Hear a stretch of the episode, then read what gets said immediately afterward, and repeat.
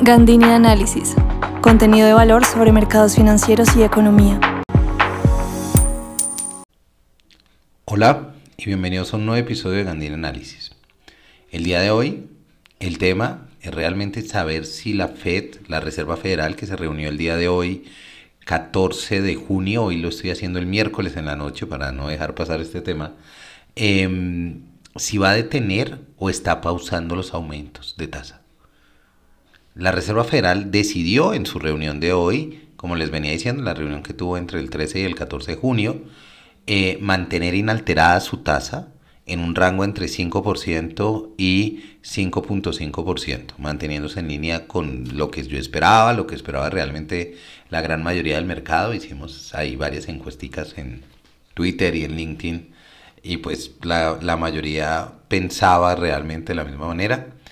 Sin embargo, lo que no es claro y que vale la pena, digamos, como discutir un poquito es si esto terminó el ciclo, que han sido 12 aumentos de tasas seguidos, un ciclo larguísimo, muy agresivo, particularmente e históricamente para la Reserva Federal en Estados Unidos, o solo es una pausa, por lo que los mensajes que pueden estar en el comunicado y la rueda de prensa creo que son cruciales.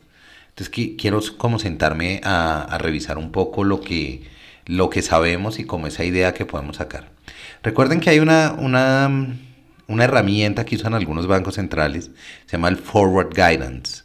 El Forward Guidance es una forma en la que a través de sus lenguajes, sus comunicados, sus em, ruedas de prensa y demás, empiezan a dar señales de cuál es esa, de cuál es esa eh, visión de política que tienen ellos de política monetaria.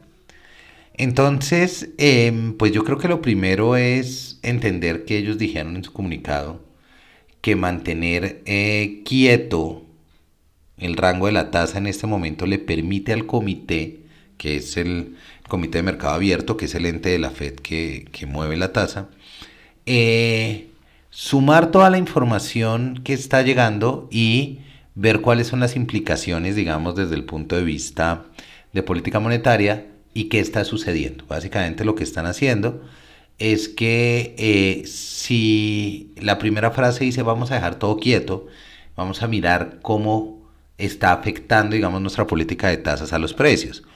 Pero de todas formas siguen diciendo, determinar si van a hacerse más aumentos para llegar a ese, a ese 2%, que es la meta de inflación de ellos, eh, sigue abierta la puerta. En esencia es como esos dos mensajes, como vamos a mirar qué sucede y vamos a dejar abierta la puerta. Un mensaje importante que dijo Jerome Powell en, en las declaraciones de su rueda de prensa es que por lo menos en dos años no va a haber un recorte de tasa. Eso es muy relevante porque no es solamente eh, que detengan, digamos, detener los aumentos, sino también dejarlos en un nivel alto la tasa para seguir impactando ¿no? y que eso se vaya transmitiendo a la economía y buscar una reducción en precios. Recuerden que lo que está buscando la Fed con aumentos de tasa es política monetaria contractiva, sacar dinero de la economía. Entonces, sacar dinero de la economía lo hacen aumentando su tasa para que eventualmente los bancos comerciales la aumenten y hagan más caro el crédito, lo que finalmente hace que los hogares consuman menos. Eso por un lado, es política monetaria contractiva, contraen la cantidad de dinero en la, economía. Lo que hacen subiendo tasas es lo que se conoce como una postura hawkish, de halcón, que son aumentos de tasa. Si vemos los datos de inflación que fueron que salieron el lunes justo antes de iniciar esta reunión, el dato de inflación mostró para mayo una reducción, llegó a 4% frente a 4.9. Esta es inflación total. La inflación base, que suele ser la medida que sigue más de cerca la Fed, es aquella que quita el precio de alimentos y el precio de, mm, de la energía.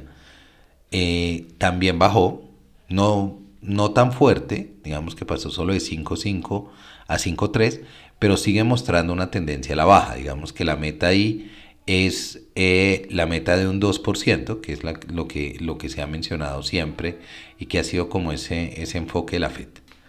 Entonces digamos que eso es lo primero, saber que se han dejado la puerta abierta y es por eso ahora la gran duda del mercado, cuando la primera duda era, ¿van a parar las tasas? van a dejar de subir. Entonces ahora lo que la gran pregunta es, ¿será esto una pausa o será realmente una decisión a más largo plazo de no subir más las tasas? En este momento el 61% de los inversionistas están esperando un aumento en la reunión del 26 de julio, un aumento de 25 básicos, lo que llevaría la tasa al rango de 5.25-5.75, porque también básicamente el mensaje no fue claro en si esto fue solo un evento o el fin del ciclo. Entonces digamos que ya, ya tenemos una parte importante del mercado como descontando un aumento adicional. Y el mercado lo sigue viendo así, tanto que el, el Dow Jones cayó esta cayó hoy al cierre y eso ya muestra, digamos, eh, cerró un 0.68% más abajo, lo que muestra que el mercado está como descontando que van a venir más aumentos. Y el mensaje se, se vio un poco cortado hacia allá. El discurso general de la FED en los últimos año y medio, por lo menos, ha sido hawkish. Y ellos han demostrado que van a subir tasas todo lo que sea necesario. Han tenido aumentos, en lo que les dicen los aumentos jumbo de 75 puntos básicos. Eh, son los aumentos más grandes en la historia de la Fed.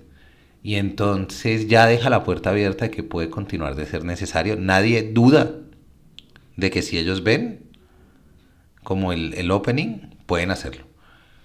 Los impactos que esto tenga para la economía en Estados Unidos, reducciones en consumo también aumentos de eh, los aumentos de tasa no solo reducen el consumo, que ya le pega el crecimiento, sino que pueden hacer más costosos los financiamientos de las compañías. Sectores como el de la tecnología es particularmente sensible a esto. Compañías que tienen un alto apalancamiento invirtiendo en eh, investigación y desarrollo, ahí entran las tecnológicas por supuesto, son de los sectores que se ven muy, muy afectados. ¿Yo qué creo que va a pasar? Digamos, mi, mi expectativa, ¿no? Ya saben, como siempre, esto no son recomendaciones de inversión ni nada, pero mi expectativa es básicamente que para lo que vamos a ver en el resto del año, en el resto del 2023, una Fed menos agresiva en sus aumentos. No quiere decir que no los haga, pero es probable que si los llega a hacer, tal vez haga uno o dos más en el año y mucho más bajos. O sea, esos 25 básicos que están esperando en julio tienen sentido.